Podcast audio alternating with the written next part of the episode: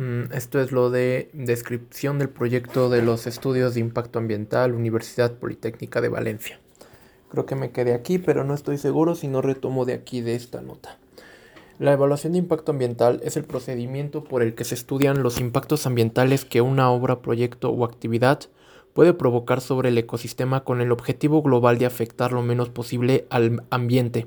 Teniendo, en cuenta la legislación actual europea, estatal y autonómica, un estudio de impacto ambiental debe contener de manera obligatoria un apartado en el que se describa de manera general el proyecto y se prevea en el tiempo sobre la utilización del suelo y de otros recursos naturales. Del mismo modo, obliga a estimar los tipos y cantidades de residuos, vertidos y emisiones de materia o energía resultantes. Eh, debe entonces de tener la localización, la relación de todas las acciones inherentes a la actuación de que se trate mediante un examen detallado tanto de la fase de su realización como de su funcionamiento, descripción de los materiales a utilizar, suelo ocupar y otros recursos naturales cuya eliminación o afectación se considere necesaria para la ejecución del proyecto, descripción, en su caso, de los tipos, cantidades y composición de los residuos, vertidos, emisiones o cualquier otro elemento derivado de la actuación, como la peligrosidad sísmica natural o la peligrosidad sísmica inducida por el proyecto, tanto sean de tipo temporal durante la realización de la obra o permanentes cuando ya esté realizada y en operación, en especial ruidos, vibraciones, olores, emisiones luminosas, emisiones de partícula, etc un examen multicriterio de las distintas alternativas que resulten ambientalmente más adecuadas, incluida la alternativa cero o de no actuación, y que sean técnicamente viables y una justificación de la solución propuesta que tendrá en cuenta diversos criterios económicos funcional entre los que estará el ambiental. La selección de la mejor alternativa deberá estar soportada por un análisis global multicriterio donde se tenga en cuenta no solo aspectos económicos, sino también los de carácter social y ambiental y una descripción de las exigencias previsibles en el tiempo en orden a la utilización del suelo y otros recursos naturales para cada alternativa examinada. En este documento veremos los aspectos imprescindibles a tener en cuenta al respecto de los apartados localización y descripción general, descripción de las características físicas y del uso de recursos, descripción del funcionamiento de la instalación, descripción de la contaminación y relación de acciones. Nunca hay que olvidar el objetivo fundamental de la EIA, afectar lo menos posible al ambiente. Para ello, la legislación obliga a prever los efectos ambientales de la obra, proyecto, actividad para diferentes alternativas y escoger entre la que menos impactos ambientales pueda llegar a generar. Así, los diferentes apartados deben llevarse a cabo para todas las alternativas analizadas, incluyendo la no acción. De otra manera, sería imposible realizar una descripción de las alternativas razonables, por ejemplo, en términos de diseño del proyecto, tecnología, ubicación, dimensiones y magnitud, estudiadas por el promotor, relevantes para el proyecto propuesto y sus características específicas, e indicando los principales motivos de selección de la opción elegida, incluida una comparación de los efectos medioambientales. Si solo se tienen datos reales en el apartado de la descripción del proyecto de la alternativa que se pretenda llevar a cabo, sería imposible tener en cuenta el impacto ambiental a la hora de realizar el análisis de las diferentes alternativas. La legislación obliga además a prever los efectos en todas las fases del proyecto, en la fase de construcción, de explotación y de abandono, así en el desarrollo de la descripción del proyecto, las perturbaciones y o acciones de la fase de construcción deben estar claramente diferenciadas de las unas de las otras de las fases. Eh, si no diferenciamos las perturbaciones de las distintas fases, a la hora de interpretar los impactos estaríamos mezclando perturbaciones o acciones del proyecto que es factible que causen impacto, con una temporalidad muy marcada, con otras cuya existencia y por tanto sus efectos tienen lugar a lo largo de un periodo de tiempo muy prolongado. Debemos utilizar un criterio claro para diferenciar las distintas fases del proyecto. En primer lugar, debe ser claro y nítido, evitando las confusiones y ambigüedades. En segundo lugar, y ello es fundamental, los resultados de su utilización tienen que evitar que se produzcan solapamientos entre las perturbaciones de ambas fases. La misma perturbación no puede salir en ambas fases. Así, el criterio que proponemos para diferenciar ambas fases es el siguiente. Consideraremos perturbaciones o acciones de la fase de construcción todas aquellas que derivan del proceso de construir, pero no del resultado de este. Por ejemplo, la eliminación de la vegetación se realiza indudablemente en la fase de construcción, pero siguiendo este criterio consideraríamos solo en la fase de construcción el ruido, polvo y otras emisiones, los residuos que se generan durante el arranque, El que, el que no esté esa vegetación y posteriormente sus efectos quedarían ligados a la fase de funcionamiento. Evidentemente, este no es el único criterio a utilizar. Por ejemplo, podríamos considerar que la perturbación actúa por X meses durante la fase de construcción y X años durante el funcionamiento, y asignar los efectos a cada fase en función de la cantidad de tiempo en la que actúa. Aquí el problema sería conocer bien esos lapsos temporales. La descripción general del proyecto, como su propio nombre indica, es un resumen del proyecto explicando sus objetivos y el interés del proyecto en el marco territorial. Descripción de las características físicas y del uso de recursos. En este apartado debemos eh, describir las características físicas del proyecto y de las necesidades en materia de utilización del suelo y otros recursos naturales durante la fase de construcción y funcionamiento. Repito, ahorita estoy leyendo los apartados que tienen que ver con la parte de descripción del proyecto en los estudios de impacto ambiental. Bueno, repito, eh, Descripción de las características físicas y del uso de recursos. En este apartado debemos describir las características físicas del proyecto y de las necesidades en materia de utilización del suelo y de otros recursos naturales durante las fases de construcción y funcionamiento. La descripción de las características físicas del conjunto del proyecto implica no solo las dimensiones de este, sino también los materiales utilizados en la instalación. Al respecto del uso de recursos, hay que entender que en el campo de las evaluaciones de impacto ambiental estamos hablando de los recursos que van a ser utilizados, extraídos o extraídos directamente del medio y no de todos los recursos que van a ser utilizados en el proyecto. Por ejemplo, si el agua a utilizar, ya sea en la fase de construcción o de funcionamiento, es extraída directamente del medio, ya sea de un cauce o un acuífero, habrá que abordar su problemática y no solo y no solo en esta fase del estudio de impacto, pero si se compra obteniéndola de un sistema de abastecimiento, de un pozo ya abierto o de un sistema de regadío, no debe considerarse este uso en el estudio de impacto. En la fase de construcción hay que considerar movimiento de tierras, maquinaria y vehículos, mano de obra, obras e instalaciones temporales y uso de recursos, agua, suelo, áridos, Repito, en la fase de construcción hay que considerar el movimiento de tierras, maquinaria y vehículos, mano de obra, obras e instalaciones temporales y uso de recursos como agua, suelo, áridos. Los datos de movimiento de tierras, de maquinaria y de vehículos eh, y de la necesidad de mano de obra deberían ser proporcionados por el proyecto para cada una de las alternativas.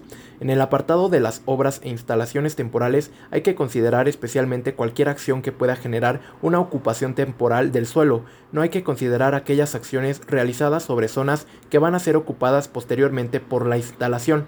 Veamos algunos ejemplos desvíos provisionales de carreteras o cauces para llevar a cabo la actuación, caminos de acceso, zonas en torno a la instalación ocupadas para construir ubicación de maquinaria, vehículos, construcciones temporales, viviendas, oficinas, zonas de acopio de materiales extraídos en la excavación y zonas de acopio de áridos u otro tipo de materiales para la construcción.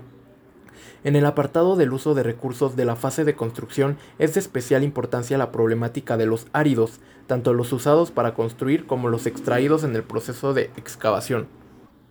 Eh, definición.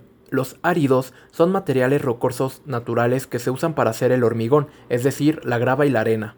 Repito, los áridos son materiales rocosos naturales que se utilizan para hacer el hormigón, es decir, la grava y la arena. Entonces, repito, en el apartado del uso de recursos de la fase de construcción es de especial importancia la problemática de los áridos, tanto los usados para construir como los extraídos en el proceso de excavación. Caben dos posibilidades que los materiales se compren o se gestionen a través de un gestor autorizado de residuos, dependiendo del tipo que sean, o que sean gestionados directamente por el proyecto, que se abra una cantera o préstamo, se viertan directamente al terreno. En este caso, esas actuaciones deben entrar en el estudio de impacto ambiental con todas sus implicaciones, y además para ambos casos, como canteras y préstamos, la legislación exige un proyecto de restauración. Descripción del funcionamiento de la instalación. En este apartado debemos describir las principales características de los procedimientos de fabricación, explotación o funcionamiento de la obra o instalación, indicando la naturaleza y cantidad de todos los materiales utilizados. Repito, en el apartado de descripción del funcionamiento de la instalación debemos describir las principales características de los procedimientos de fabricación, explotación o funcionamiento de la obra o instalación, indicando la naturaleza y cantidad de todos los materiales utilizados. Con respecto a la naturaleza y cantidad de materiales utilizados, hay que entender que estos materiales de los que habla son los que se utilizan en el funcionamiento de la instalación y no aquellos utilizados para construirla. Estos deben constar en el primer apartado descripción de las características físicas del conjunto del proyecto. En caso de una instalación como una industria o fábrica, el funcionamiento es algo muy claro. Habría que detallar el proceso productivo, por ejemplo, mediante un diagrama e indicar sus reactivos, productos, emisiones, residuos y efluentes. También hay que prestar especial atención a los conservantes utilizados en muchas industrias, curtido, madera, etc., ya que gran parte de ellos pasan prácticamente sin cambio alguno por los sistemas de tratamiento convencionales.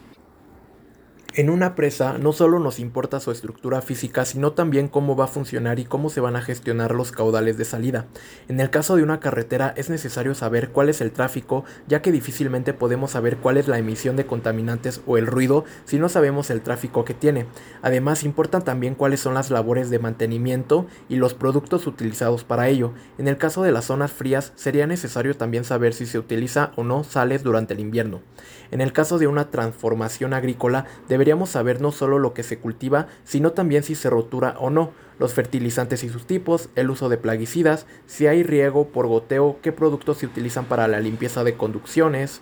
En el caso de una planta de tratamiento de aguas residuales, deberíamos detallar cómo funciona la línea de aguas, cómo funciona la línea de fangos, los productos que se utilizan en ambos.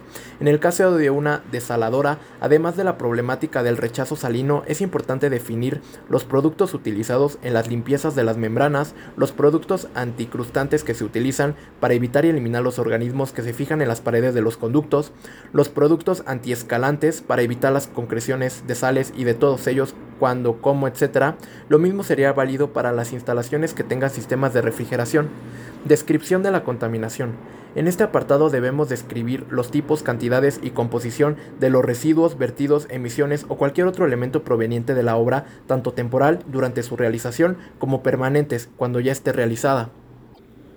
Se debe mencionar de manera expresa los sistemas de recogida, tratamiento, eliminación o deposición de los residuos y vertidos, así como los posibles ruidos, vibraciones, olores, emisiones luminosas, emisiones de partículas, etc. que pudieran producirse. Para determinar bien la contaminación que genera el proyecto en cualquiera de sus fases, hay que disponer de una información adecuada de los apartados anteriores, ya que de otra manera resulta imposible, especialmente de las materias utilizadas para el funcionamiento de la instalación. Por lo que respecta a residuos y vertidos, solo hay que tener en cuenta en el estudio de impacto ambiental, tanto en esta fase como en las siguientes, aquellos que el proyecto pone directamente en el medio. En el caso de los vertidos, si estos se realizan a un sistema de alcantarillado y no a un cauce público, incluyendo las acequias, no debe considerarse el vertido en el estudio de impacto ambiental.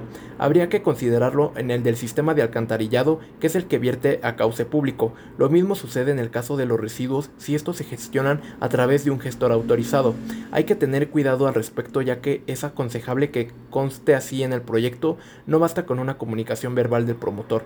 En algunos casos la ley exige un contrato con el gestor eh, y evidentemente la propuesta del proyecto debe ser legal. Repito esta parte, por lo que respecta a residuos y vertidos, solo hay que tener en cuenta en el estudio de impacto ambiental, tanto en esta fase como en las siguientes, aquellos que el proyecto pone directamente en el medio. En el caso de los vertidos, si estos se realizan a un sistema de alcantarillado y no a un cauce público, no debe considerarse el vertido en el EIA. En la fase de construcción, las acciones que generan contaminantes son arranque de la vegetación, este proceso generará unos residuos de tipo vegetal, un nivel reducido de ruido y polvo y sobre todo cuando se arranquen las raíces, movimiento de tierras, implica la generación de polvo, Depósitos de tierras sueltas. Los depósitos momentáneamente hasta el instante de su ubicación definitiva se depositarán en la parcela y por vía eólica o a través de la lluvia pueden dar lugar al transporte de sólidos suspendidos fuera de la zona de actuación. Generación de residuos sólidos inertes. Siempre que no se utilicen en la fase de construcción todos los materiales extraídos, se generarán residuos sólidos inertes que también pueden derivar de los restos no utilizables de los materiales de construcción Generación de otros tipos de residuos. En función de los materiales necesarios para llevar a cabo la obra, se puede generar otro tipo de residuos que pueden variar enormemente dada la diversidad de materiales utilizados actualmente, desde restos de materiales asfálticos a PVC, etc uso de maquinaria pesada y tráfico de vehículos en general darán lugar a emisiones atmosféricas, CO2, CO, NOx, SO2 e hidrocarburos, emisiones de compuestos de manganeso, emisiones de platino y la familia de los sistemas de catálisis de los tubos de escape, ruidos y vibraciones. Restos de maquinaria. Es previsible el desgaste de la maquinaria empleada en la fase de construcción, lo que originaría pequeños aportes de metales pesados al medio. En el caso de los residuos, no solo hay que describir las cantidades, sino también sus tipos. A este respecto, es conveniente tener en cuenta que es prácticamente imposible que todos los residuos sean inertes o asimilables a urbanos, ya que los recipientes que almacenan residuos tóxicos también lo son. Los aportes de contaminantes al medio se deben evaluar después de que los vertidos de aguas residuales o las emisiones atmosféricas pasen a través de los sistemas de tratamiento. Repito, los aportes de contaminantes al medio se deben evaluar después de que los vertidos de aguas residuales o las emisiones atmosféricas pasen a través de los sistemas de tratamiento. Hay que suponer que la empresa necesita cumplir la legislación, por lo que no tiene sentido considerar que pueda haber vertidos o emisiones que no la cumplan. No obstante, siempre es aconsejable revisar los sistemas de tratamiento y comprobar que los datos sobre el funcionamiento de la instalación y especialmente los productos utilizados en el proceso sean correctos. Es conveniente asegurarse de que todos los contaminantes significativos, eh, prestar especial atención a la lista de sustancias prioritarias de la Unión Europea son eliminados o reducidos en los sistemas y no desaparecen misteriosamente. Algunos ejemplos de productos vertidos especialmente problemáticos, aparte de los conservantes ya señalados en el apartado anterior, son la sal, cloruro sódico en el curtido, los procesos con sistemas de ablandamiento del agua, el boro en la cerámica, los organoclorados generados en la limpieza de conducciones, de refrigeración o de cualquier otro tipo, tanques, etc. Gran parte de los perturbadores hormonales como talatos, bifenol, etc., en los sistemas de tratamiento de aguas residuales urbanas. En el caso de las emisiones atmosféricas, la evaluación de los contaminantes depende del tipo de emisiones. Si las emisiones provienen de un foco puntual, como chimeneas, los contaminantes originados dependerán del balance del material y de los sistemas de tratamiento. Si las emisiones provienen de fuentes lineales, como carreteras, habrá que aplicar un modelo para cuantificar la contaminación originada. En ambos casos, la emisión de gases invernadero CO2, CO y CH4 solo puede tener por objeto solo puede tener por objeto evaluar las diferencias en la producción de este tipo de gases entre las diferentes alternativas, ya que no cabe esperar que un estudio de impacto ambiental se pueda abordar la problemática de estas emisiones y sus efectos a escala planetaria, que es la única forma correcta de hacerlo. Las emisiones esperadas son especialmente problemáticas de calcular en los sistemas en los que el balance de materiales no está claro. Este no es el caso de la mayor parte de los sistemas industriales, pero en el caso de las incineradoras de residuos en es donde realmente surge el problema. En el caso de, la, de las de residuos urbanos, el balance de materiales está claro, ya que la composición de estos es relativamente uniforme y por lo tanto se puede diseñar un sistema de tratamiento adecuado. Sin embargo, en el caso de las incineradoras de residuos tóxicos, la problemática es totalmente distinta ya que puede haber variaciones cualitativas en los materiales incinerados y por lo tanto también en los contaminantes generados, solo en el caso de que los sistemas de tratamiento se diseñaran para el máximo de los diferentes tipos de contaminantes se justificarían las reducciones previstas. En el caso de las emisiones de fuentes lineales se dispone de modelos para cuantificarlas. Los modelos de la EPA eh, calculan la cantidad total de contaminantes emitidos. Los modelos de la Agencia de Transportes de California además calculan las isolíneas de distribución de los contaminantes emitidos, también las del ruido, aunque la fiabilidad dependerá en gran parte de la de, los datos disponibles sobre vientos locales. 4.6 Relación de acciones. Por lo que respecta a la relación de acciones, vamos a considerar a la problemática general los tipos de acciones, las descritas en los apartados anteriores y las que no pueden ser descritas en estos apartados. Hay al menos dos posibles enfoques a la hora de abordar este apartado.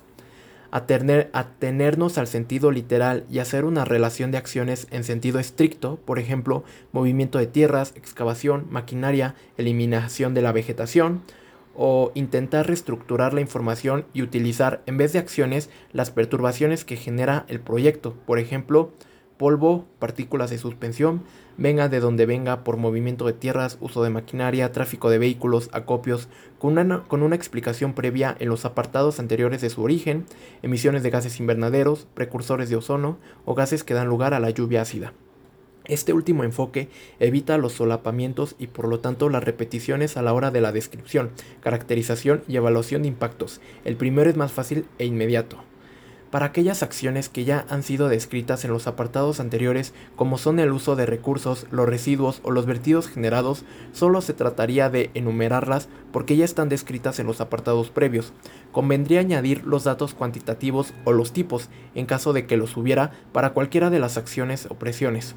Aquellas acciones que no han sido descritas en los tres apartados anteriores precisan de una descripción lo más detallada posible de las acciones o presiones. Hay acciones o perturbaciones que no hay forma de que encajen en ninguno de los apartados precedentes. Este tipo de acciones pueden ser aquellas que se dan en la mayor parte de los proyectos generales o aquellas que correspondan a proyectos específicos particulares, que podrían ser el cambio del paisaje, no del impacto paisajístico, eh, la pérdida de ecosistemas, la, la, cuantificación de estos dependerá de la cartografía utilizada. Actualmente con los SIG el cálculo es relativamente fácil. Efecto barrera para el ser humano, eh, biota, hidráulica y sedimentos, por ejemplo en puertos o presas, fragmentación de ecosistemas, cambios socioeconómicos, cambios de la hidrodinámica como las obras marítimas u obras hidráulicas, pérdidas y ganancia de hábitats, eh, mortalidad o eliminación de fauna, no como consecuencia de otra acción del proyecto, eso sería un efecto, como caza, pesca, obras lineales, molinos de viento, tendidos eléctricos, introducción de fauna y flora, y otras, sobre todo relacionadas con socioeconomía como seguridad vial y accesibilidad. Entonces, a lo largo de este artículo hemos visto los aspectos más importantes a tener en cuenta para redactar adecuadamente el apartado de descripción del proyecto y listar las acciones del proyecto en un estudio de impacto ambiental. Recordemos que los efectos ambientales de la obra, proyecto o actividad deben estudiarse para las diferentes alternativas con el objetivo de escoger la que menos impactos ambientales vaya a generar. Por ello, los diferentes apartados de la descripción del proyecto deben llevarse a cabo para todas las alternativas, incluyendo la no alternativa cero, y en donde todas las fases del proyecto, construcción, explotación y si es el caso, abandono, para poder estimar, para poder estimar posteriormente los efectos. Entonces, donde me quedé Recordemos que los efectos ambientales de la obra, proyecto o actividad deben estudiarse para las diferentes alternativas con el objetivo de escoger la que menos impactos ambientales vaya a generar. Por ello, los diferentes apartados de la descripción del proyecto deben llevarse a cabo para todas las alternativas, incluyendo la no alternativa cero, y en todas las fases del proyecto, construcción, explotación y si es el caso, abandono. Para poder estimar posteriormente los efectos, deberíamos tener en información y estimación del tipo, cantidad y composición de todos los recursos que van a ser utilizados o extraídos directamente del medio y de los, y de los residuos eh, contaminantes, vertidos, ruidos, vibraciones, olores, emisiones luminosas, emisiones de partículas, etc. Con todo ello podremos listar las acciones del proyecto que podrán generar efectos ambientales en todas las fases de la obra y para todas las alternativas.